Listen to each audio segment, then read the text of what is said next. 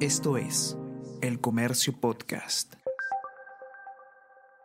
Buenos días, mi nombre es José Manuel Romero, periodista del Comercio, y estas son las noticias más importantes de hoy, martes 16 de enero.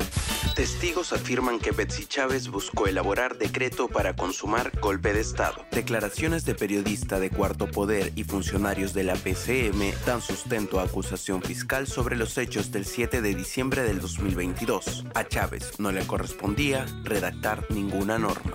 Petroperú ha tomado pésimas decisiones de inversión. En entrevista a Víctor Govitz, presidente de la Sociedad Nacional de Minería, Petróleo y Energía, resalta que Petrolera solo debió modernizar la refinería de Talara y no construir una nueva.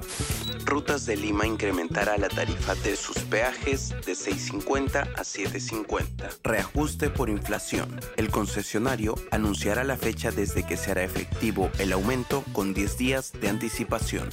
Canadá obtiene la Buena Pro para la tercera etapa de Chavimochic. El primer ministro Alberto Otárola anunció que el gobierno de Canadá obtuvo la Buena Pro para la ejecución de la tercera etapa del proyecto de irrigación Chavimochic en la región de la Libertad. Este proyecto generaría miles de puestos de trabajo y se prevé que demandará una inversión de más de 750 millones de dólares.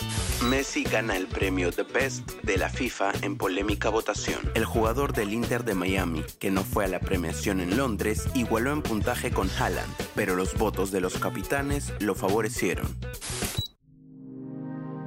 El Comercio Podcast.